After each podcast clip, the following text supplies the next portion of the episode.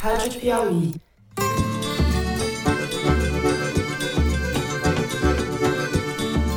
Olá, sejam muito bem-vindos ao Foro de Teresina, o podcast de política da revista Piauí. Eu, Fernando de Barros e Silva, na minha casa em São Paulo, tenho o prazer de conversar neste final de ano com os meus amigos José Roberto de Toledo. Opa, Toledo. Opa, Fernando. Opa, Thaís. Opa, convidado secreto. Salve, salve, Thaís Bilenque, também em São Paulo. Salve, salve, Fernando, Toledo, convidado secreto. Então, a conversa hoje não é só com a Thaís e com o Toledo. A gente está no estúdio falando do Rio de Janeiro, do estúdio Pipoca Sound. O convidado mais do que especial, Celso Rocha de Barros, sociólogo, mas flamenguista, sobretudo flamenguista, né, Celso? Acho que você prefere ser identificado como flamenguista do que como sociólogo. Bem-vindo, Celso. Opa, fala aí, pessoal, tudo bem? Pô, é óbvio que eu prefiro ser identificado como Flamengo. O Flamengo tem uma história muito mais gloriosa que a sociologia.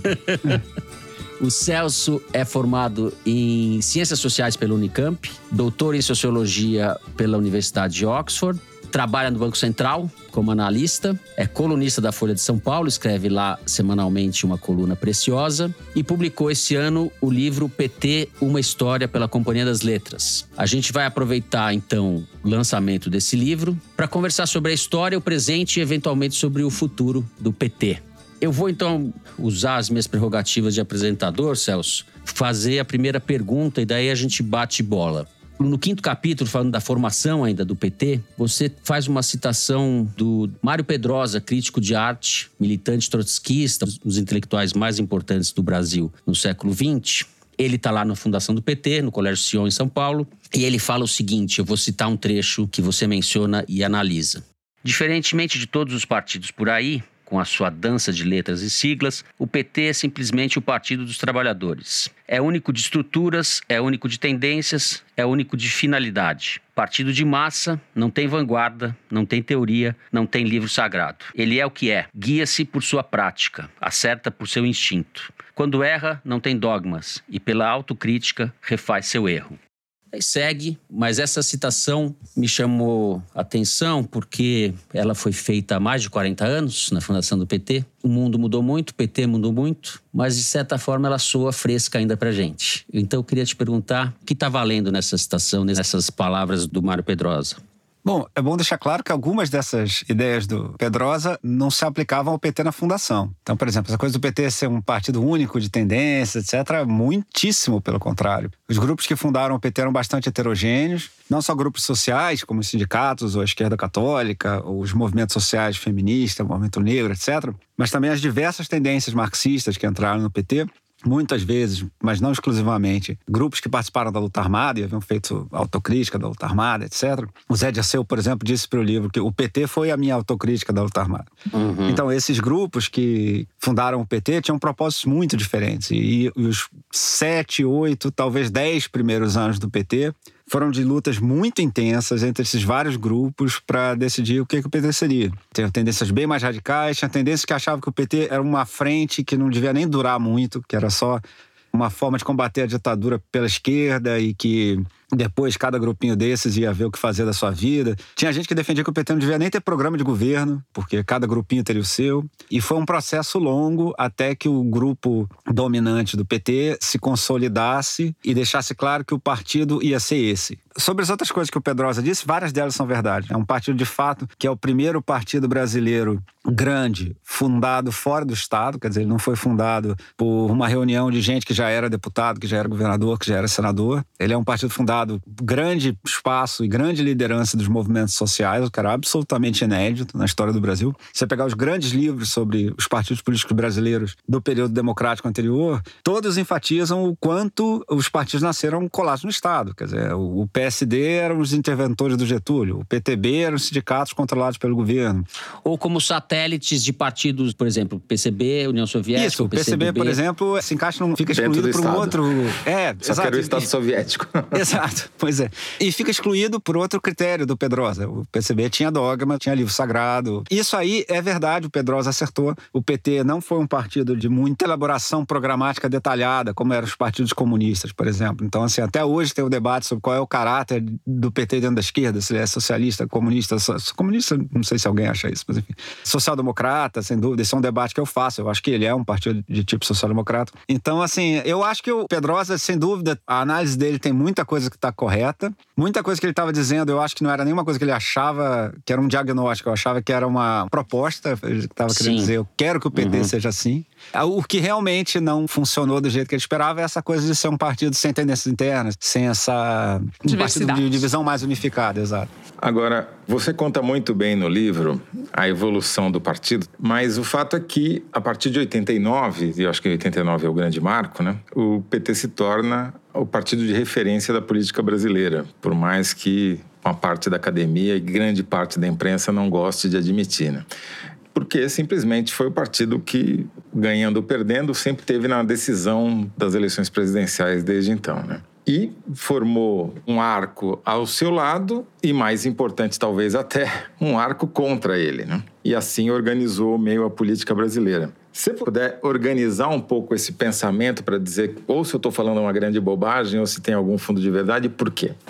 Não, isso aí não tem a menor dúvida. Quer dizer, a primeira é bom dizer, até 89 o PT era um partido muito fraco. Até 88, a eleição anterior de 89, o PT não ganhava eleição quase nunca. O PT tinha uma bancada no Congresso muito pequena, o PT tinha eleito pouquíssimos prefeitos e quase todos deram meio errado, quase todos saíram do partido no meio do mandato, porque o partido queria interferir demais na administração do cara. Então, assim, 88, quando fica claro que o governo do Sarney começou a fazer água, tem um voto de protesto que converge para o PT. E que nem os petistas sabiam que isso ia acontecer, nem eles esperavam isso. Se vocês pegarem os depoimentos da imprensa, logo depois que Erundina ganhou São Paulo, por exemplo, em 88, o Genuíno diz: não, esse voto não é só nosso. O Plínio de Sampaio diz: não, esse voto aí não é que tanta gente assim é socialista, eles estão usando a gente para protestar. Entendeu? E era eleição em um turno, né? Era eleição em um turno, exatamente. E tem uma coisa que é sensacional, é que o PT tinha tão pouca expectativa que ela ganhasse, que na semana da final da campanha, a maioria dos líderes estava em São Bernardo, fazendo campanha para o candidato de São Bernardo, entendeu? Uhum. Absolutamente ninguém achava que ela ia ganhar, ninguém achava que ia ganhar Porto Alegre, ninguém achava que ia ganhar nenhuma daquelas capitais importantes que o PT ganhou em 88. Em 1982, a primeira eleição do PT foi impressionantemente ruim, entendeu? O PT elegeu o mesmo número de deputados no Brasil que o PMDB elegeu no Pará, entendeu? Primeira e única vez que o Lula foi candidato ao governo de São Paulo, né? Que o Montoro Exatamente. Ganhou. E foi muito mal. Assim, depois o pessoal tentou contar, não, até que para aquele momento não foi tão mal. Não, foi mal, entendeu? Ficou mal colocado. E tinha gente que achava que ia ganhar, entendeu? Então aquilo ali, inclusive, abriu uma crise no partido que quase acabou.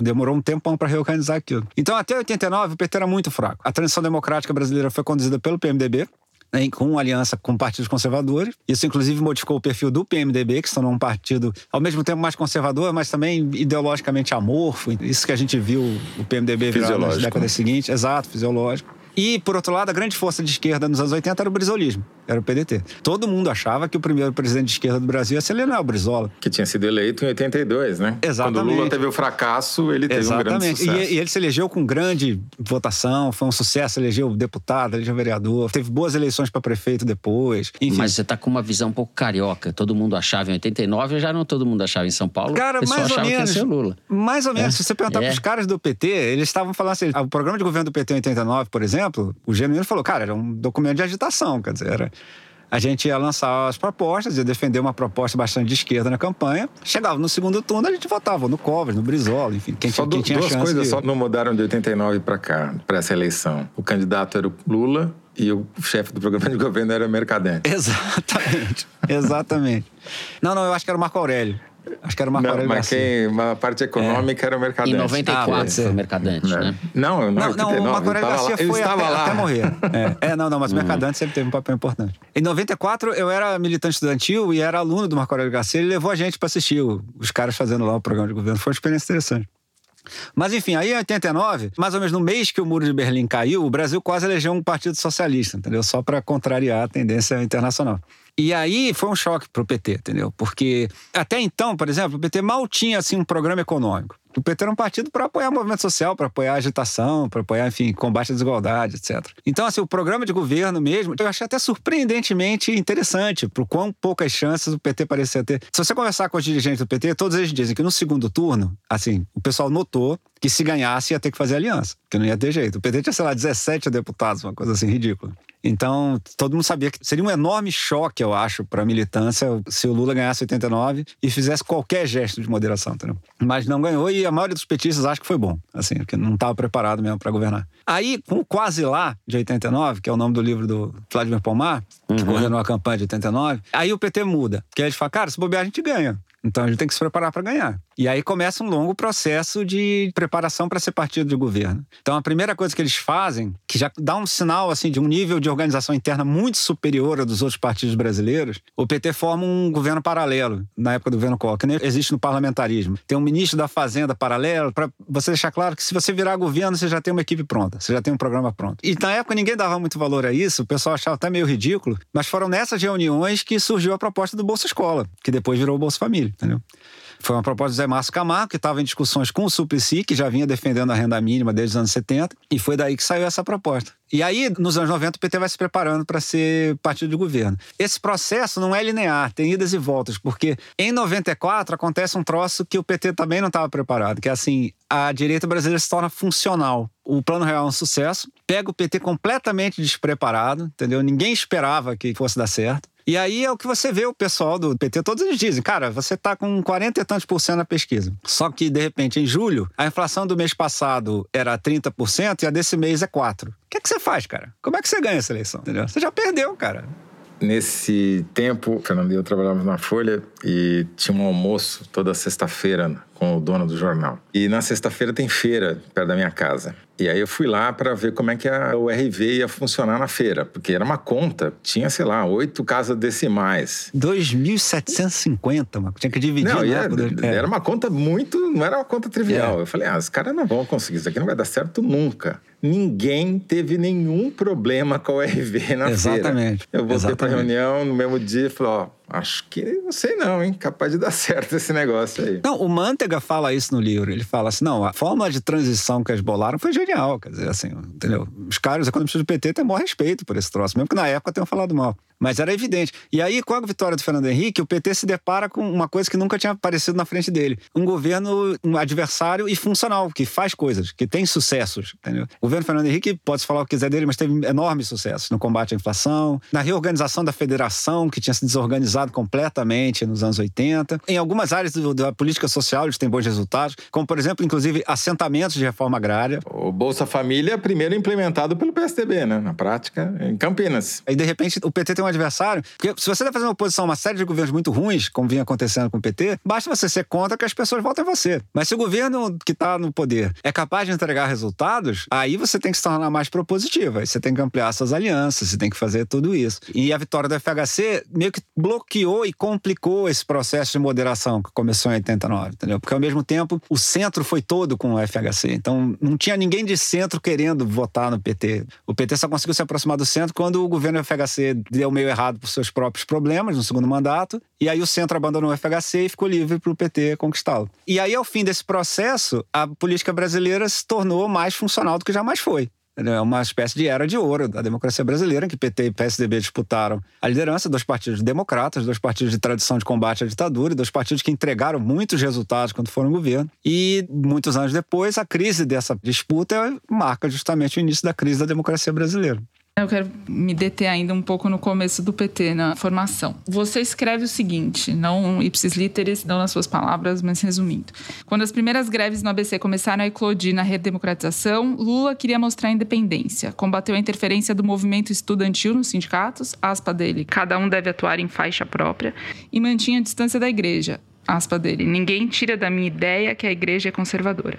Ele defendia anistia aos presos políticos, mas falava de anistia para a classe trabalhadora. Você formula uma explicação dizendo que ele atuou desse jeito para não ser taxado de comunista, ser perseguido por isso, o que abriria um vácuo para outras lideranças do movimento sindicalista. Mas eu queria te ouvir em retrospectiva, se você poderia traçar para gente um paralelo com outros momentos da trajetória do PT e do Lula, por exemplo, nos momentos mais duros da Lava Jato, na prisão e depois no isolamento que ele viveu nesse período de baixa. Ele também, de alguma forma, nesses momentos, falou para os seus e para depois expandir, até expandir ao ponto de formar essa maior frente ampla que a gente conheceu na história da Nova República. Esse estilo, um passo atrás para dar dois à frente, você viu ao longo dessa trajetória? Você vê isso numa característica do Lula em momentos estratégicos? Isso é uma das definições de habilidade política. Você saber quando é que você amplia e quando é que você reduz o seu campo. Então, por exemplo, se você pegar o Lula no, nos anos 70, o começo do Lula, ele mesmo diz que a imprensa burguesa me promoveu, porque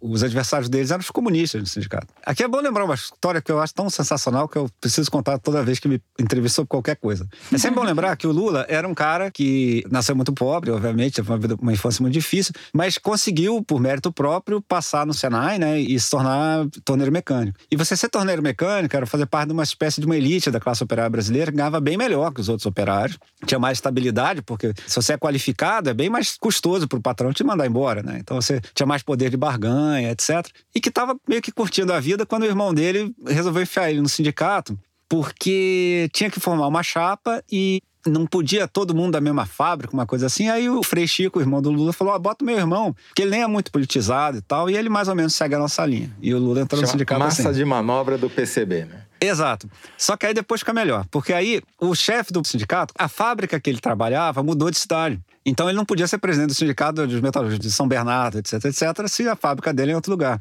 Então eles botaram o Lula de presidente para ser manipulado pelos caras que estavam antes. Uhum. Né?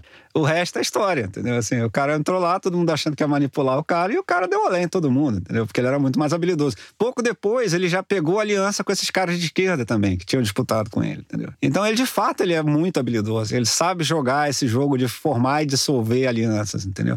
E você tem toda a razão. Tem momentos em que ele vê que a situação é difícil e ele contrai, ele, ele vai, fico aqui só com os meus, preservar a identidade do meu grupo. E você tem toda a razão. Isso aconteceu tanto na fundação do PT quanto no auge da Lava Jato. Por que, que aconteceu na fundação do PT? Eu queria que você pudesse me explicar isso melhor. Então, porque eu acho que ali ele precisava se proteger de duas coisas. Primeiro, da repressão. Assim, ele tinha medo de que a repressão dissolvesse o, o movimento sindical que ele estava fundando. E segundo, ele tinha medo de se dissolver no MDB, na, na oposição moderada ao regime. O FHC me disse na entrevista, por exemplo, que ele falou com o Ulisses que eles deviam pegar o Lula para ser o chefe da ala sindical do MDB. E o FHC chegou a fazer reunião dos dois e nenhum se interessou por isso, entendeu? Nem o Ulisses achou que isso era uma boa, nem o Lula achou. E o Lula já estava numa de assim: eu não quero ser a ala sindical de nada, entendeu? Eu quero que um partido seja a minha ala política. Que é uma coisa que os outros caras da ABC também falam, entendeu? Então, assim, ele tinha medo de que esse grupo que ele estava se dissolvesse, entendeu? Então era meio que importante reafirmar essa identidade de grupo, mesmo que radicalizando contra os outros. No auge da Lava Jato é exatamente a mesma coisa, quer dizer, tinha medo de que o petismo se dissolvesse. De um lado, pelos ataques da Lava Jato, e por outro lado, pela possibilidade de surgirem adversários de esquerda, né? Que, que podiam perfeitamente ter surgido. Celso, eu queria entrar um pouco nessa a questão da identidade do PT ao longo da história. Você identifica o PT como um partido dentro de um movimento global de formação de partidos operários com vocação social-democrata. Nunca teve no Brasil algo parecido com o estado de bem-estar social. E daí a gente pode discutir um pouco qual é o papel do PT agora e qual será o papel do governo Lula. São duas coisas diferentes, mas que estão entrelaçadas, certo? Com muita sorte a gente vai fazer um governo de vocação social-democrata, se é que a gente pode chamar isso ainda. Mas eu queria discutir um pouco isso. O que é ser um partido social-democrata nas condições atuais e na periferia do capitalismo hoje, quando a social-democracia mal e mal funciona nos países escandinavos, né? É, eu não sei. Eu acho que a social-democracia europeia já tem bastante diversidade interna. Entendeu? Eu acho a social-democracia sueca o modelo mais avançado de socialismo. Porque em termos de poder dos trabalhadores, não tem nada que se compare em nenhum país comunista, também nenhum país capitalista. Quer dizer, a negociação salarial nos países escandinavos é centralizada. Quer dizer, uma central sindical senta com a central patronal e eles decidem como é que vai ser o aumento salarial naquele ano no país. E também não tem em outros países que têm partido social-democrata, entendeu? Também não tem na Inglaterra, enfim. Então a social-democracia na origem já é bastante diversa. E eu acho que essas social-democracias periféricas, como é o caso do PT ou do Partido Socialista Chileno, enfim, que, que talvez seja a mais consolidada de todas. Os socialistas chilenos, que aliás até atualmente estão numa fase complicada, eles provavelmente são o partido mais claramente social-democrata que apareceu fora da Europa. Mas tem vários partidos em que eu vejo essa semelhança de família com a social-democracia europeia, e a social-democracia europeia reconhece a semelhança de família desde a origem. Quando o PT começa as greves do ABC, o pessoal da social-democracia europeia na hora fala... Dão dinheiro, inclusive, desde Dão desde dinheiro. Eu época. conheço o cara, o Thorsten Wetterblad, que era o assessor dos sindicatos metalúrgicos suecos, que veio para o Brasil para entregar dinheiro de uma vaquinha de metalúrgicos suecos para o fundo de greve de São Bernardo. Então, assim, teve gente dos sindicatos franceses, sindicatos italianos, entendeu? Assim, os caras na hora reconheceram esse padrão. País industrializa, os operários formam sindicatos e os sindicatos formam partidos para conquistar a democracia. Isso que aconteceu no Brasil, no final dos anos 70, é o que aconteceu na Europa 100 anos antes. Agora, quais são as diferenças da social-democracia num país como o Brasil e num país como a Europa? O primeiro é o elemento do, do social. A gente tem uma sociedade bastante diferente da deles em termos de classes sociais, porque a nossa industrialização reverteu antes da gente ficar rico. Então, a gente não tem nenhuma expectativa de que o Brasil vai se tornar um grande ABC, como houve um grande ABC na Alemanha num certo momento do século XX, ou na Inglaterra um pouco E como antes. se tinha, enfim. nos anos 70 Exatamente. se tinha ainda. Tinha-se essa expectativa. Então, por exemplo, o PT não tinha uma proposta muito clara para os trabalhadores pobres desorganizados, que a expectativa é que eles se tornariam trabalhadores organizados. Eles iam trabalhar na indústria e se sindicalizariam, e, enfim, vamos em frente. E essa expectativa morreu nos anos 90. Ninguém mais tem esperança que isso vai acontecer. Então, aí o PT precisa adotar outras estratégias para conquistar esse eleitorado e para fazer políticas para esse eleitorado. E aí eu conheço um monte de gente que enfatiza o quanto fracassou o negócio da industrialização, etc. Mas eu acho que a gente também tem que levar em conta os sucessos desse processo. O Bolsa Família é um enorme sucesso de você bolar uma política social para os pobres desorganizados, entendeu? Para a pós-industrialização. Isso aí não é só uma adequação a um ambiente, digamos, economicamente atrasado, para usar um termo ruim.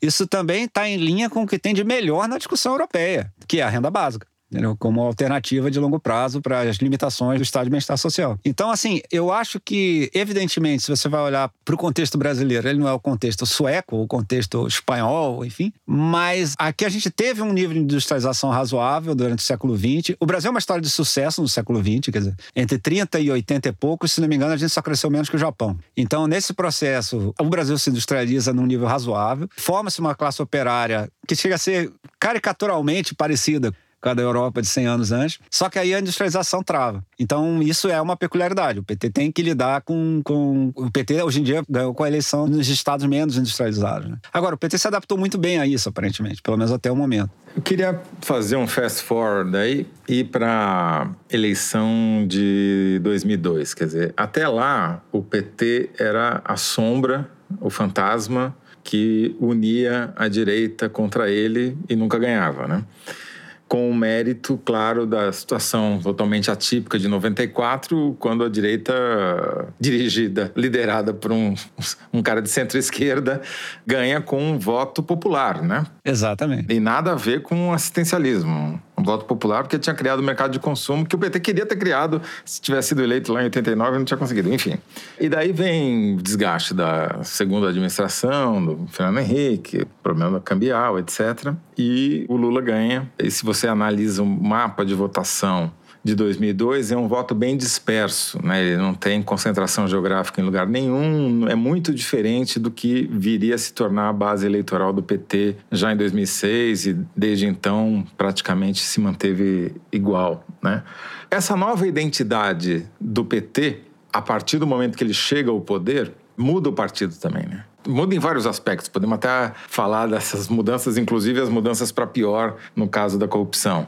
Mas, do ponto de vista político, eu me lembro, nos anos 90, você tinha setorista de PT que só cobria tendência. Sim. Né? Era um assunto importante isso. Você fazia matérias e mais matérias sobre, Sobre as as tendências internas. disputas, tal. né? Assim, Mas tinha que ter mesmo. E nos anos 90, as disputas do PT foram tudo assim, cara. 52 a 48 entre os moderados e radicais. Entendeu? Foi uns negócios pau a pau mesmo. Só um parênteses, eu acho isso muito fascinante, porque isso, desde que eu me tornei jornalista, isso não existe. Tipo, não Pois tem é. vida partidária. Não, é- era. Tinha matéria todo dia sobre a guerra de poder dentro do PT, porque era uma coisa séria, né? Tinha partidos, você reconhecia as siglas, enfim. É, o que aconteceu é o seguinte: primeiro, quando o PT vira governo, o Lula faz um primeiro mandato extremamente moderado. Né? O Samuel Pessoa tem toda a razão de falar do período Malossi, né? período Malan-Palocci.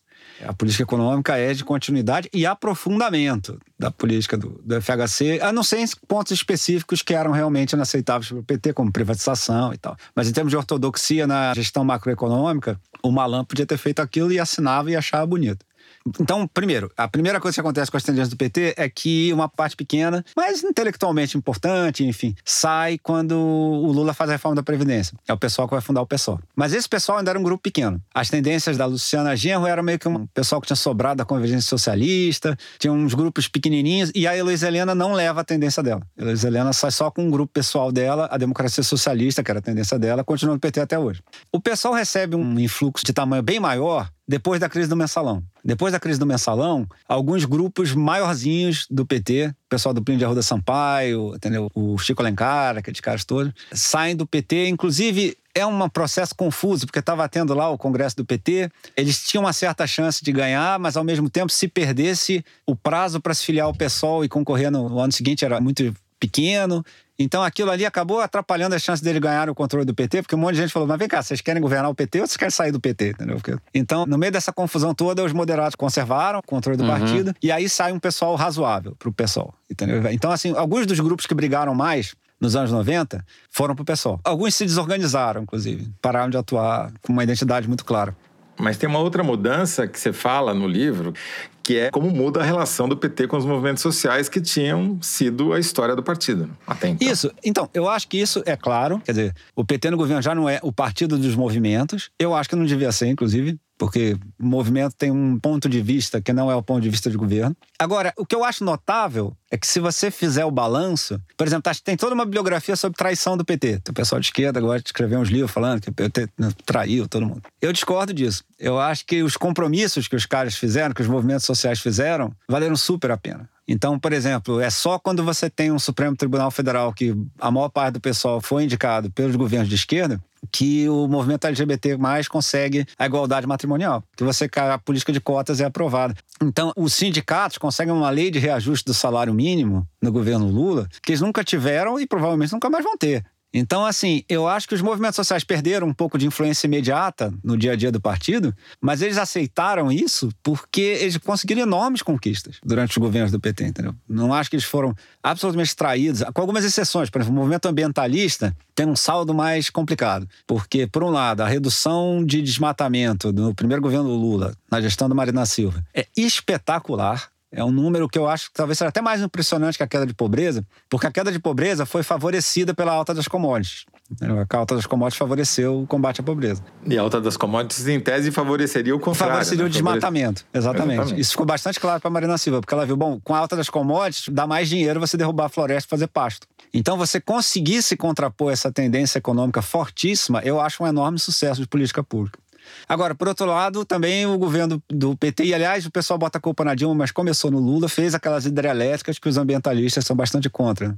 Então, os ambientalistas quiserem reclamar, tudo bem. Eu acho que realmente é um saldo com altos e baixos. Mas, no geral, eu acho que os movimentos sociais ganharam tendo fundado o PT, entendeu? Eu acho que Não, E evoluíram. No caso do MST, por exemplo, virou um movimento cooperativista, praticamente. Exato. O, MST é interessante, porque o MST nunca foi satélite do PT. É ao contrário do que o pessoal de direito costuma dizer, entendeu? O MST sempre foi foi mais de esquerda que o PT, desde a fundação. Ele tem sua própria visão de mundo, suas próprias ideias, entendeu? seus próprios intelectuais. No final dos anos 90, houve até uma certa rivalidade entre eles, um certo ciúme entre os, entre os dois, porque o MST estava tendo muito mais sucesso que o PT, inclusive. Mas o MST acabou chegando a um certo limite do que, que dá para fazer de ser um movimento radical, ao mesmo tempo ser um movimento em defesa da pequena propriedade, entendeu?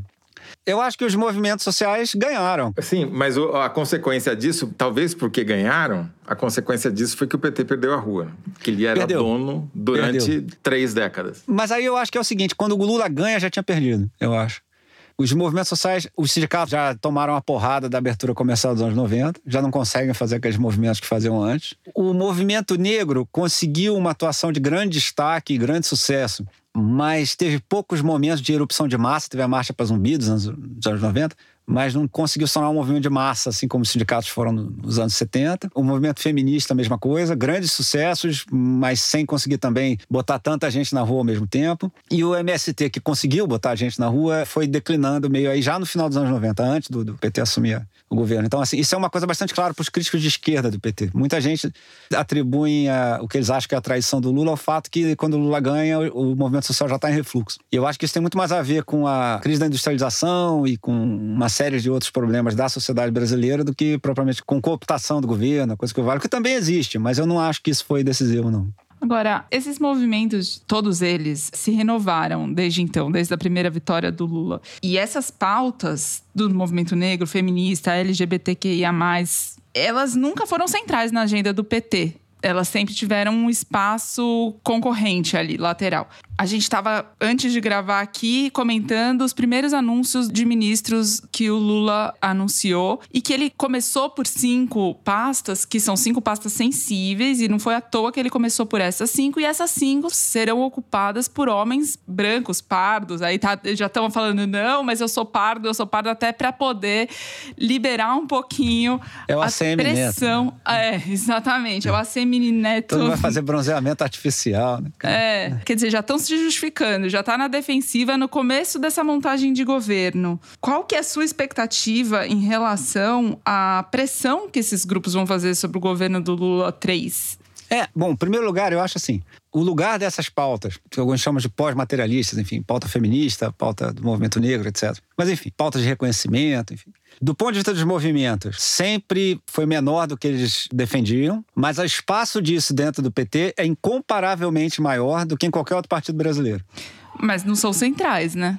Não, então, isso aí variou. Eu acho que realmente, uma coisa que eu acho que determinou foi muito assim: como o PT tinha pouca estrutura, quem elegia o cara era o movimento. Então, se o movimento não conseguia mobilizar muita gente, ele não conseguia eleger gente, ele acabava perdendo influência. Mas, assim, sem dúvida nenhuma, o PT foi mais receptivo a essas propostas, certamente do feminismo, por exemplo, indiscutivelmente ao feminismo. E o movimento negro foi mais controverso, mas ainda assim foi melhor do que a maioria dos outros partidos. É, por exemplo, a Marta Suplicy deu entrevista no momento que ela estava brigada ainda com o PT. Depois ela meio que fez as pazes e tal. Mas ela falou claramente assim: não, não, não tem nem comparação. Quer dizer, quando ela foi pro MDB, aí eles foram falar: oh, então agora a verba que tem que ser para candidaturas mulheres vai ser feito pela Secretaria de Mulheres. E aí o cara do PMDB falou: pô, mas não tem isso aqui, cara.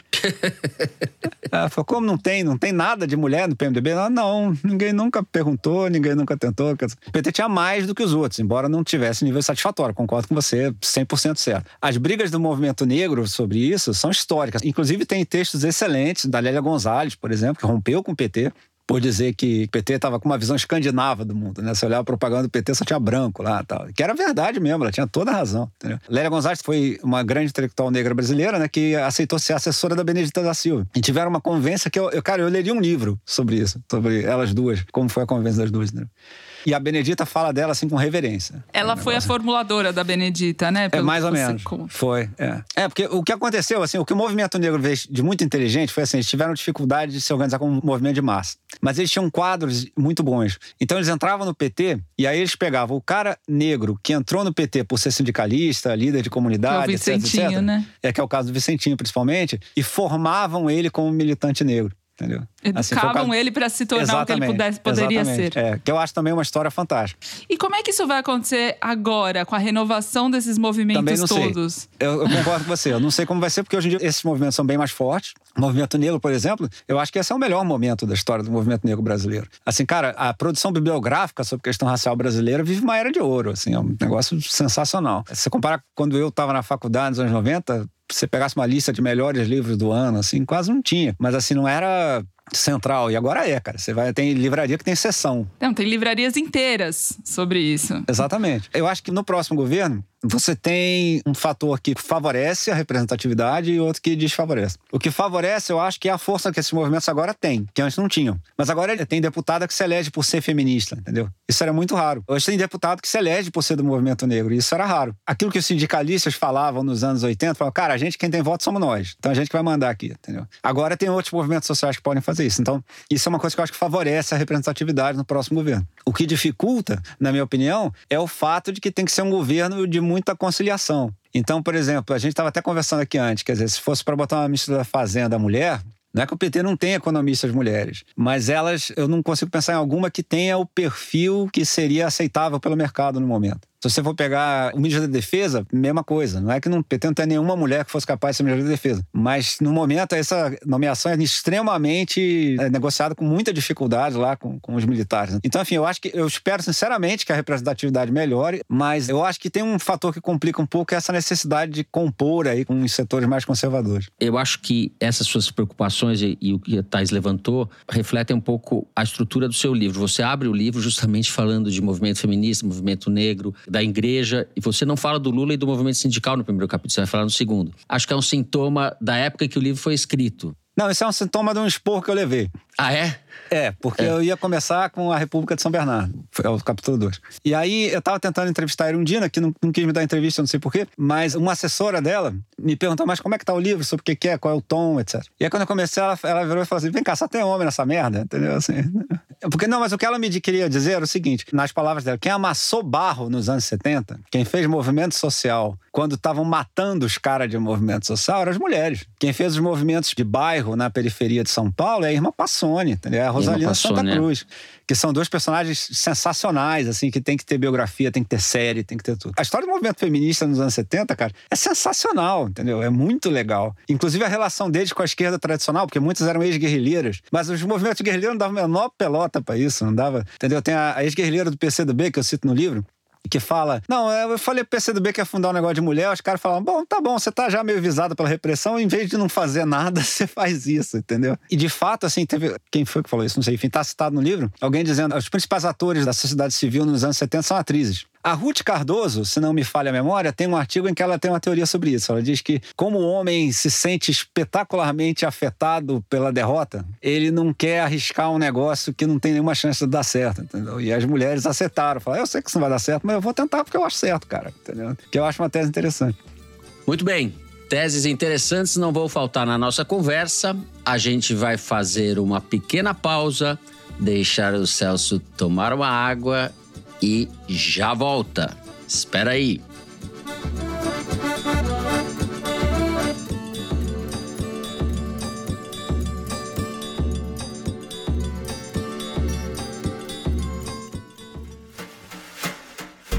Na revista Piauí de janeiro, Lira Neto, biógrafo de Getúlio Vargas, compara a volta de Lula ao poder à ressurreição política do próprio Getúlio. Angélica Santa Cruz conta sobre a viagem à floresta no Acre, onde povos indígenas resgatam sua identidade numa conferência sobre a ayahuasca.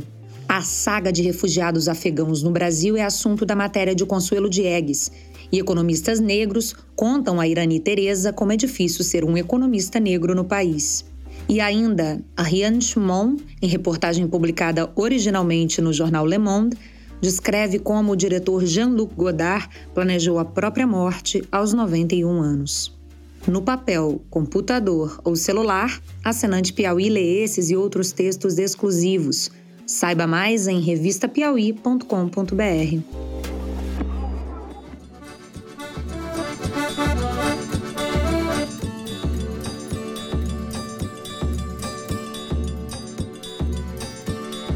Muito bem, de volta com a segunda parte da conversa com o sociólogo Celso Rocha de Barros. Toledo. Agora, Lula 3, como a Thais chamou, ele é completamente diferente de tudo que a gente viu do PT e do Lula até agora, né? E a oposição está dentro do governo, né? O Arthur Lira está dentro do governo, vai estar, tudo indica, né?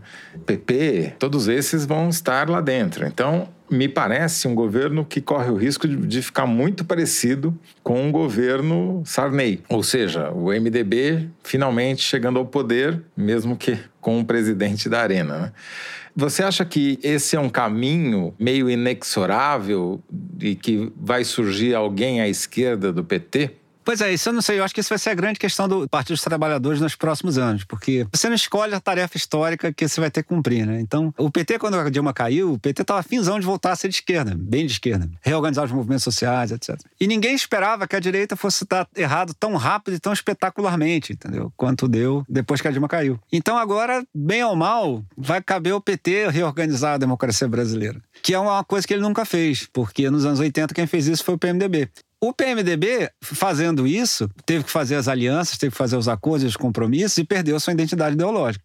A questão agora é saber se, se isso não vai acontecer com o PT. Eu acho isso um risco real disso acontecer. Tem um risco real do PT perder esse seu caráter de ser o grande partido organizado e estruturado do Brasil. Se tiver que acontecer isso para a democracia brasileira sobreviver, que aconteça, enfim. Agora, eu preferia que se reorganizassem os partidos, que os partidos se tornassem mais parecidos com o PT em termos de identidade programática clara, em termos de estrutura sólida, em termos de abertura para outros grupos, enfim. Mas eu, sinceramente, não tenho como te prometer que isso vai acontecer, porque o risco do PT se dissolver no centrão, etc., é real. Mas assim, eu acho que esse é o desafio, porque na verdade também tem um cenário otimista em que o PT consegue fazer as coisas que o MDB não conseguiu fazer nos anos 80, que é o PT consegue fazer uma saída para o crescimento econômico, que é o que foi o grande fracasso do MDB, e conseguindo fazer isso, ele consegue fazer um programa de centro-esquerda que se torna a base de uma nova identidade, entendeu? Esse, para mim, é o cenário otimista.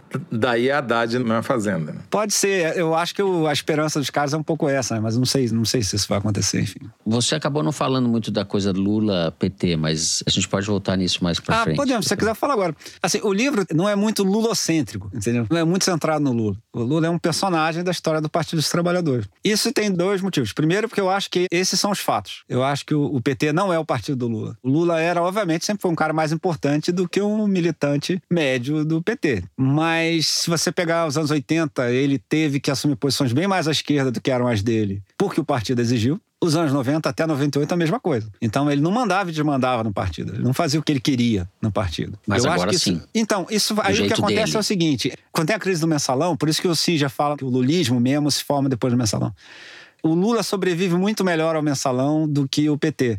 O PT perde várias das suas principais lideranças, em especial em São Paulo. E aí, no congresso do PT seguinte, quase que a esquerda do PT ganha. Houve a possibilidade real de que o governo Lula tivesse que se deparar com um Partido dos Trabalhadores gerido por um grupo em que a democracia socialista, uma tendência trotskista, era muito forte. Mas depois que não acontece, aí, se você pegar o livro do Pedro Floriano Ribeiro sobre a história da organização interna do PT, é um livraço, cara. Puta trabalho de ciência política. Ele fala que foi uma espécie de vitória do governo.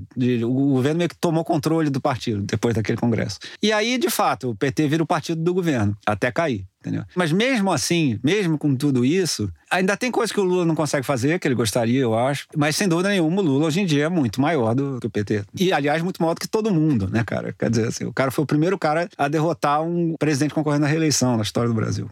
Você escreve um conceito italiano, qualunquismo. É assim que fala? Sim. É, isso aí é o seguinte, na época que o Cid falou do lulismo, teve um pessoal, inclusive um pessoal bom, assim, não é? Que elaborou a teoria que, na verdade, não era assim uma. O lulismo não era uma identidade política clara. Era só uma questão que os pobres votavam com o governo. O qualunquismo seria assim, foi uma ideia formada na Itália, que aliás não sei se é verdade para a Itália também, mas enfim. Que seria assim, como os pobres dependem muito de política social, eles acabam votando com o governo, que é quem fornece políticas sociais. Então, até o governo do Lula, eles votavam no PFL, que era quem distribuía benefícios, etc com a vitória do PT, eles teriam passado a votar no Lula, que é quem passou a benefícios. Mas essa teoria não dava para ser testada na época. Porque para isso o que você precisaria saber é se quando o PT saísse do governo, como é que os pobres iam continuar Ele continuaria votar. tendo voto dos pobres. E em 18 teve, 2022 Exatamente. teve de novo, sem que você tivesse podido incluir isso no livro. Então eu quero começar o primeiro capítulo do seu novo livro sabendo se Valeu. você... A, a Thaís é. é uma visionária, ela já, é. já, tá, já tá vendo a segunda segunda edição é. é. a história ampliada continua. e melhorada. É, tá. a, a, minha pergunta. O primeiro capítulo é, é uma resposta a essa pergunta que eu quero te fazer. Você atribui essa votação do Lula entre o eleitorado mais pobre do Brasil a aspectos puramente econômicos, quer dizer, a lembrança do que os governos petistas renderam objetivamente para as condições materiais de vida desse eleitorado, ou, de alguma forma, a politização desse eleitorado foi também iniciada, ainda que de maneira incipiente, né? Que você fala do ressentimento do Frei Beto em relação a isso. Como é que dá para analisar a votação do Lula em 2022 desse ponto de vista? É, isso é uma questão importantíssima. Quer dizer, eu não acho que essas questões são muito separadas. Eu acho que política também é contemplar interesses. Então, o que eu acho, basicamente, é que os eleitores pobres brasileiros são extremamente racionais votam bastante bem, dados os constrangimentos informacionais e políticos que eles têm. Aliás, votam muito melhor do que seria de se esperar. Ah, votam melhor do que os caras que têm nível superior. Exatamente, entendeu? Assim, eu, cara, é o que eu digo. Os pobres brasileiros sancionaram a passagem para a democracia na eleição de 82. quando eles deram uma grande vitória ao PMDB, que eu lembro dos cientistas políticos que era o Partido Flamengo, o Partido dos Pobres, etc. Os pobres brasileiros sancionaram o Plano Real, Entendeu? Foram eles que deram a vitória ao Fernando Henrique Cardoso. E os pobres brasileiros sancionaram todos os sucessos do governo Lula. E os pobres brasileiros não sancionaram o fracasso do Bolsonaro. Então, vocês vão me desculpar, o pessoal que fica falando aí mal de pobre como eleitor, mas os pobres brasileiros votaram nível de racionalidade Immanuel Kant, entendeu? Assim, na minha opinião. Assim, é um negócio realmente sensacional. Mas, enfim, mas eu acho que em termos racionais, eles basicamente viram, cara, tem esse cara com o qual, primeiro, eu tenho uma certa identificação pessoal pela história de vida dele, mas só por isso eu não vou eleger ele, não. Não elegi 89, nem 94, nem 98.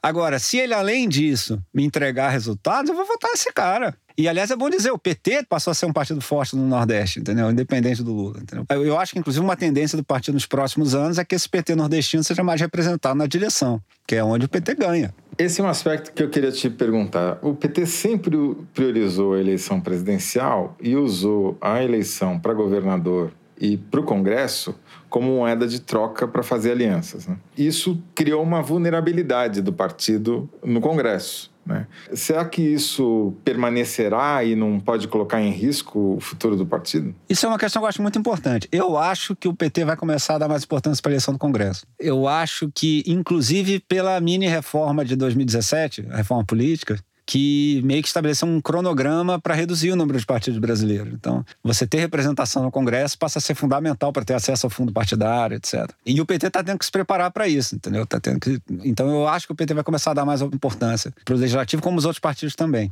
Agora, tem uma coisa nos anos 90 que aí é um debate também interessante. Tem gente que acha que assim, o PT não devia ter privilegiado a presidencial, devia apoiar qualquer outro cara de centro-esquerda, mesmo que perdesse, enfim, e devia privilegiar a eleger bancada. Eu não acho que o PT teria tido tanto voto para deputado nos anos 90, quando a se bancada cresceu consistentemente, isso. é se o Lula não tivesse puxando o voto, se o, se o candidato presidente não tivesse puxando o voto. Então, assim, se você me disser que teria sido possível não ganhar 2002, mas ganhar 2006 com maioria parlamentar, eu preferia, porque aí não tinha mensalão. Mesmo argumento usado pelo PMDB para lançar o Meirelles para é. presidente é. em 2018. É, então. Puxadores de voto. Mas aí precisa ser alguém que puxe, né, assim, o voto. Né, assim, é. Eu acho que isso não teria dado certo, entendeu? É, obviamente ninguém sabe o que teria acontecido.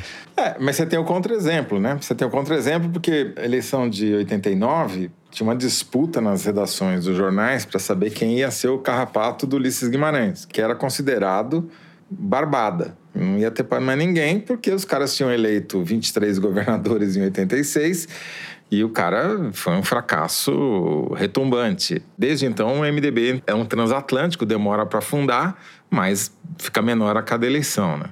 De alguma maneira, o PT fez exatamente o oposto e está em situação melhor que o MDB hoje. Sem dúvida. É, é, a Simone Tebet, se não me engano, é a candidata mais votada da história do PMDB, né? A presidente? Não, é, proporcionalmente, ela ficou com pouca, pouquíssimos votos a menos proporcionais do que o Ulisses. E era um objetivo, inclusive, da campanha dela, Entendi. era conseguir bater Entendi. esse recorde. É, mas se você contar a diferença de circunstância, né? Assim, que... Então, vamos fazer a pergunta da Thaís, para terminar, que é vai ter volume 2? Vai ser uma edição ampliada e revisada? Ou vai virar série da Netflix? Não, então, não sei. Eu gostaria que virasse um musical, entendeu? Assim, Mas assim, ninguém Isso me, lembra até agora. Que o é. filme do Nani Moretti, que ele falava que queria fazer um musical sobre um pasticceiro trotskista na Itália conservadora dos anos 50. Pô, tinha que Esse, fazer, o, óbvio. O, o Aprile do Nani Moretti. Do é, é maravilhoso fazer, aqui. É. É, é, um musical. Boa. Mas não é possível que você não tenha planos, porque muita coisa aconteceu desde que você Cara, deu o ponto final. É perfeitamente possível que eu não tenha plano, porque eu não tenho plano para nada, nenhum plano meu dá certo. Entendeu? Esse livro não foi um plano propriamente dito, entendeu? Eu fui fazendo um negócio que eu achava legal e foi embora. A gente estava até falando antes da gravação, né, que a mudança de clima ideológico quando eu comecei a escrever o, livro foi brutal, né? Na minha primeira versão tinha uma introdução que eu quase pedia desculpa de estar escrevendo um livro sobre o PT, porque ninguém mais queria saber do PT, entendeu? As pessoas me perguntavam, mas você vai escrever sobre isso? Ninguém vai querer saber disso, cara. Ninguém aguenta mais isso, entendeu? E eu fiz porque eu achei interessante, eu achei fantástico escrever esse livro. Foi uma experiência fantástica. Eu entrevistei um monte de cara de movimento social que para mim era meio mitológico, assim. Então, assim, eu achei realmente foi uma coisa que me ajudou a viver assim a pandemia. Quem mais te surpreendeu? Quem que você não imaginava que ia render tanto e que rendeu muito mais do que você imaginou que seria? O Zé Maria do PSTU. Sem brincadeira. É mesmo? O José Maria Almeida, do PSDB. Ele é super Esse citado cara, no livro, é verdade. Cara, ele é importantíssimo na história do PT. Ele era moleque, ele era militante estudantil lá e ele era operário, ele era metalúrgico lá ao mesmo tempo. Aquele pessoal que era operário e estudante. E enquanto o Lula estava negociando de fazer um partido político mais amplo, a Convergência Socialista, de a qual pertencia o Zé Maria de Almeida, vai para um congresso metalúrgico, com o apoio do Sindicato de Santo André, que era rival de São Bernardo e era muito forte, e lança a proposta do PT. Então, foi ele que fez o texto do manifesto lá, vamos fazer um Partido dos Trabalhadores e tal, tal. E a entrevista dele foi muito boa, cara. Um cara com umas histórias muito boas, um cara obviamente inteligente, entendeu? Assim, ele tem as posições políticas dele, enfim, que não são as minhas. Tem vários casos de entrevistas assim, que eu entrevistei gente de quem eu discordo, mas que a, entrevista foi muito boa. Eu entrevistei o Milton Temer, que hoje é do PSOL e tal, e que era a principal liderança da esquerda do PT nos anos 90. A entrevista com ele foi ele saindo do almoço de 100 anos do PCB. Então ele tava animadíssimo, cara, entendeu? Assim, entendeu? Tava assim, descendo pau em todo mundo. O Zé Maria, sem dúvida, foi um cara que assim, eu sabia que era importante historicamente, mas eu não imaginava que seria tão interessante, que seria tão legal. Tem uma informação no seu livro que me surpreendeu, que foi quando você menciona que o Bisol tinha escrito o manifesto de fundação do PSDB, foi pro Isso. PSB para ser vice do Lula. Eu falei, pô, não foi tão original a saída da Alckmin assim. Não, não foi. Mas você sabe que tem uma hora que eu fiz uma nota, que tem um comentário do Gilberto Carvalho. Falando, não, realmente, até eu também acho ruim que não tenha tido aliança com o PSDB. E eu tive que eu É. resolvi fazer uma nota para dizer assim, gente, só para vocês saberem, isso aqui foi dito em 2019, 2020, sei lá. Não é racionalizando o apoio do Alckmin ou coisas que valem, entendeu?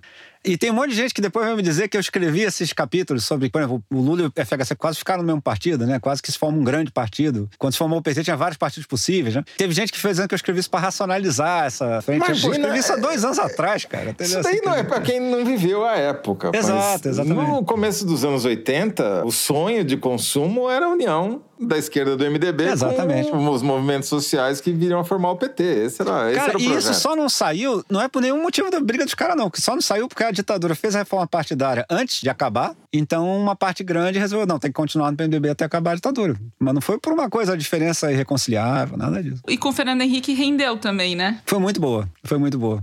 E assim, eu devo dizer, foi até uma experiência legal, porque eu achei que ele gostou, inclusive. E foi uma chance dele, inclusive, falar dessa época dele como intelectual de esquerda, né, cara? Cara, ele é um grande intelectual de esquerda mundial. Quer dizer, um cara respeitadíssimo internacionalmente. E eu acho que foi uma chance dele falar lá de briga de esquerda, de não sei o que lá, que acho que é uma coisa que normalmente ele não, não tem tanta oportunidade. E, assim, eu acho que ele se.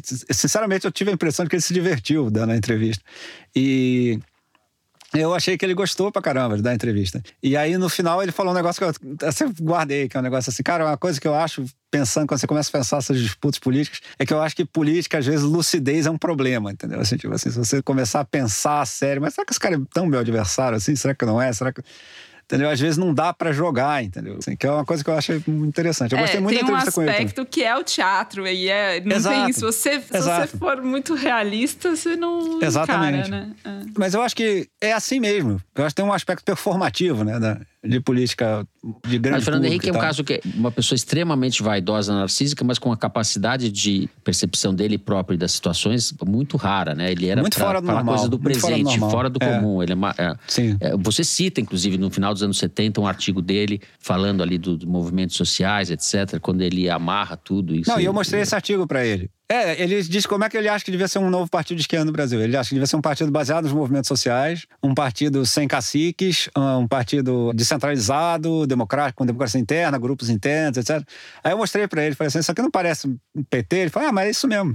Uhum. Pensando justamente nesse modelo de partido desenhado pelo Fernando Henrique e talvez realizado pelo PT, o apoio do Fernando Henrique e de vários outros tucanos ao Lula em 2022, e já pensando no segundo capítulo do seu segundo livro, já que o primeiro a gente já fez, o segundo, eu queria te ouvir se de alguma forma a eleição de 2022 completa um ciclo iniciado na abertura do país, eu digo, né, no fim da ditadura, assim. O que esses 30 anos pós redemocratização impediram de acontecer, 2022 por vias tortas permitiu acontecer? Eu acho que você tem razão. Acho que é um fim de ciclo, ou, ou talvez seja o início de um outro. Mas, sem dúvida nenhuma, a política brasileira não vai ser o que foi nos anos 90 e 2000. Isso eu concordo totalmente. Nem tanto pela evolução do PT, mas pela evolução da direita. Assim, eu acho que a crise da democracia brasileira começa com a crise do PSDB. Quando a direita desfaz aquele movimento que a gente tinha falado antes de 94, que é se aproximar do centro, e volta a adotar uma estratégia truculenta, enfim, um discurso pró-ditadura, etc.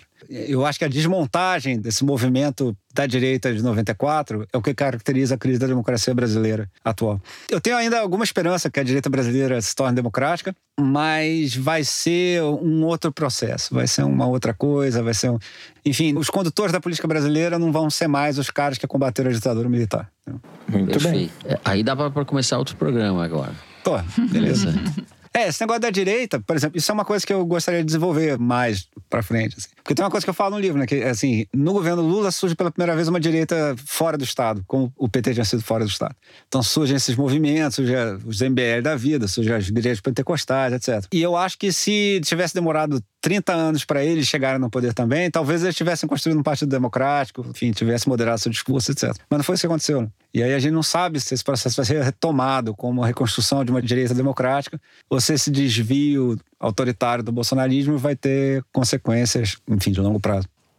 Uhum. Agora, você disse que caberá ao PT agora reorganizar a democracia no Brasil, né? Que foi uma tarefa predominantemente do, do MDB nos anos 80. Essa é a tarefa histórica do PT? Você vê ainda o PT como veículo de transformação, ou liderando uma transformação progressista do Brasil? Teria essa capacidade? Eu sei que essa pergunta é meio irrespondível, mas vamos especular um pouco. Olha, vai ter que ter, meu amigo. Entendeu? Vai ter que ter, companheiro. Assim, não tem solução, não, não tem alternativa. Porque não sobrou outro cara de pé, entendeu? Não tem outro ator democrático brasileiro no momento para combater o bolsonarismo, para combater esse desastre todos os últimos anos. Então, se não tem competência, vai ter que arrumar competência, meu amigo, entendeu? Porque a tarefa histórica é essa, entendeu? E a imprensa vai precisar aprender a cobrir política que ela não conseguiu cobrir durante os últimos. O MDB fez um trabalho melhor que a imprensa, né? Porque o que ela fez foi levar esse discurso antipolítica do Bolsonaro.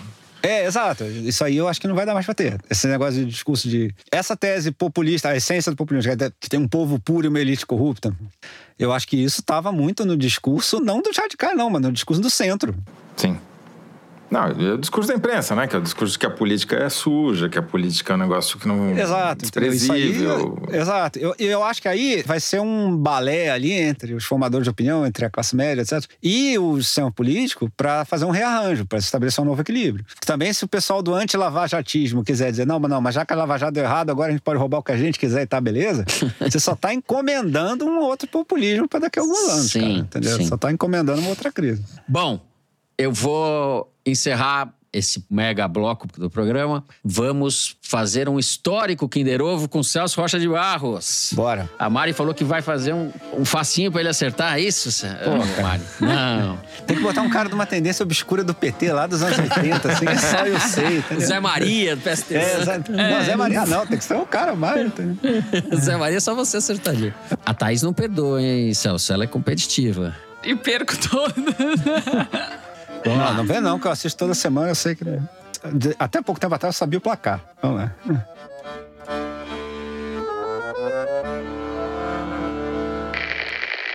Eu amo política. Eu vejo, vejo política 24 horas por dia. Todos os canais que falam de política. Eu durmo escutando política. Eu sempre falo que a gente vive num sistema presidencialismo, cantor. mas que no fundo é um parlamentarismo disfarçado. E infelizmente as informações políticas que chegam no povo brasileiro, elas não são tão esclarecedoras.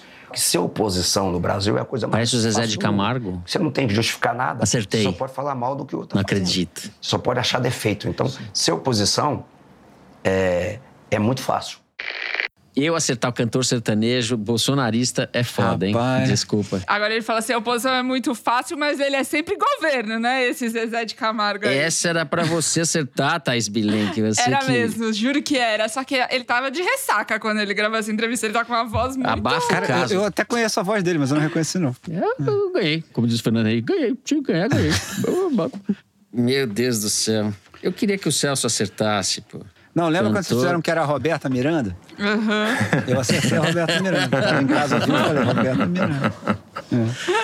Quem fala é o cantor Zezé de Camargo, em entrevista ao portal Metrópolis. Bom, depois desse momento sertanejo do, do Foro de Teresina, a gente vai concluir o programa. Vamos aproveitar a presença do Celso, que é um voraz leitor de tudo, para dar umas dicas, fazer um momento cabeção, dar umas dicas ou falar, comentar livros ou séries ou filmes. Vamos fazer organizado, né?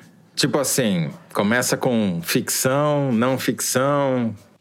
Melhor filme da Julia Roberts. Indica. Melhor filme da Julia Roberts? Peraí. Casamento, meu melhor amigo. Boa. Eu concordo, concordo com o Celso. Não, eu não concordo. Eu acho que é aquele. Não, não é uma linda mulher. Não, Mulher da Mulher é é. legal. Mas É, não, mas é o não é. Acho que comer, rezar e amar, eu prefiro. Não, acho que não. Legal também. Notting Hill. Notting Hill Ah, é o não, melhor Notting Hill, tá bom. Notting Hill. Não, Casamento Tem do Melhor. Amigo é a versão melhorada de Notting Hill. Notting Não, Hill Notting é Hill a não, sequência que não é deu certo. Neste momento, o Fernando deixa a sala. Qual a opinião de vocês sobre Legalmente Loura? Fora o seu livro, qual foi o melhor livro do ano de não ficção? Não, o meu livro não concorre na minha lista de melhores do ano, porque isso aqui, minha lista não é o Brasil, não. Aqui você julga ou você participa da disputa. Entendeu? Certo. Então, assim, para fazer uma indicação que seja no tema do que a gente discutiu aqui, sobre a história do PT e dos movimentos, eu acho que eu recomendaria o livro do Edson Lopes Cardoso, Nada os Trará de Volta. É uma coletânea de artigos que ele escreveu ao longo dos anos. O Edson Cardoso foi um militante muito importante da história do movimento negro brasileiro, que teve uma história turbulenta com o Partido dos Trabalhadores. Ele foi assessor parlamentar do Florestan Fernandes, o grande sociólogo brasileiro, que foi deputado constituinte pelo PT e que era um dos caras que batia no partido por eles não usarem a bomba atômica da questão racial, que ele chamava. Que seria uma questão de, de grande poder, de mobilização, etc. O Edson Lopes Cardoso rompeu com o PT bastante ruidosamente, depois teve idas e voltas, reconheceu a vitória das cotas, etc. Mas eu acho que essa coletânea de textos faz justiça a uma trajetória muito importante da política brasileira. Legal. Você lembra da editora, Celso? Não. Companhia, Companhia das Letras. Bom, eu não vou indicar nada, eu vou indicar o livro do Celso Rocha de Barros. Não, fez não. Não, eu também. Mas É? eu já tinha indicado. Não de cabo Todos nós, né? Saiu o livro, ele deu strike no momento que lançou. Eu vou indicar o volume 2 que a Thaís está escrevendo pra, junto com o Pô, valeu, Eu não, tá? eu só encomendei. Eu só Ah, encomendei não, pro você já autor. falou tudo aí, faz logo aí. Agora, eu queria te perguntar: filmes e séries sobre política, tem alguma coisa boa que você recomenda? Cara, eu vou ser honesto, quando eu tava fazendo o livro, eu praticamente não vi nada. Então, assim, não tô atualizado, assim, sobre... O que eu posso dizer sobre séries é que saiu uma batelada de séries sobre a FIFA e corrupção na política e Pô, deve ser no legal. futebol. a minha agora, série cara. sobre política que eu mais gosto é The Americans. A série do, do- Ah, dos espiões soviéticos na, Uhum. nos Estados Unidos. Vocês já viram isso? eu vi as primeiras só. Eu, Cara, eu, eu acho muito bom. Eu achei uma ideia genial. Pra quem não sabe, é a história de dois sleeper agents, né? Dois agentes da KGB que vivem nos Estados Unidos como americanos normais e são espiões da KGB, nos anos 80. Já no momento que a União Soviética tá meio mais pra lá do que pra cá. né? E assim, é muito interessante, primeiro pela inversão da perspectiva tradicional que a gente costuma ver filme de espionagem de, de ocidental lá, né? Então, por exemplo, quando os americanos viram um filme que a, a perspectiva é contrária e o espião fazendo um monte de maldade, matando gente, traindo gente, mentindo, etc. Ficou meio chocante, né? Assim. E agora, eu acho também, eu acho muito interessante como eles fizeram a relação, que eu achei bem boa. A maneira como eles descrevem a relação com a crise lá da União Soviética, com a crise da... Eu, eu gostei pra caramba dessa série. Tá em qual? Acabou, acabou em 2019. né? Eu Mas não vou falar o final, mas eu achei sensacional também. Não, mas eu digo, tá em qual streaming? Quando eu vi, eu acho que era... Acho que era Prime Video. Tem algum livro de ficção que você recomende, não? Recente, cara, eu peguei também só Não uns precisa ser recente. que- Essa série que você acabou de recomendar acabou em 2019. É, pois é, exato. Não, o último que eu li que realmente me bateu foi o Torturado. Ah. Assim, que realmente eu achei, assim, não só... Cara, que eu achei muito bonito, assim. Achei muito, assim... O cara pega um negócio muitas vezes dramático, então... Mas, e, assim, você vê que é, é uma- um negócio meio virtuoso mesmo, de falar assim, cara, eu sei contar uma história bem pra cacete, quer ver? Entendeu? Assim, eu realmente achei, assim, um, um cara, um talento, assim, completamente fora da curva. Muito bem. Tudo Muito que é bom obrigado. dura pouco. É. Celso, Pô, eu que agradeço. Mó barato isso aqui.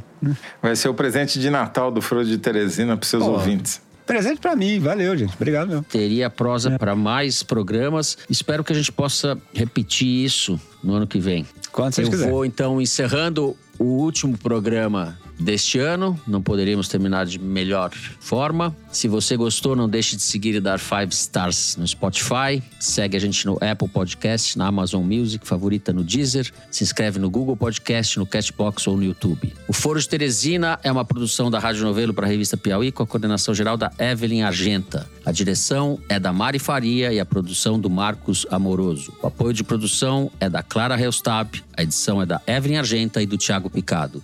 A finalização e a mixagem são do Luiz Rodrigues e do João Jabassi, do Pipoca Sound. Jabassi, que também é o intérprete de nossa melodia tema, composta por Vânia Salles e Beto Boreno. A nossa coordenação digital é feita pela Fecris Vasconcelos e pela Juliana Jäger. A checagem do programa é do João Felipe Carvalho e a ilustração no site do Fernando Carval. O foro foi gravado nas nossas casas e no estúdio Pipoca Sound no Rio. Eu me despeço então dos meus amigos José Roberto de Toledo. Tchau, Toledo. Tchau, Fernando. Depois dessa incrível entrevista com o autor deste incrível livro, que é PT Uma História, eu fiquei inspirado, estou pensando em escrever o livro PL, uma história.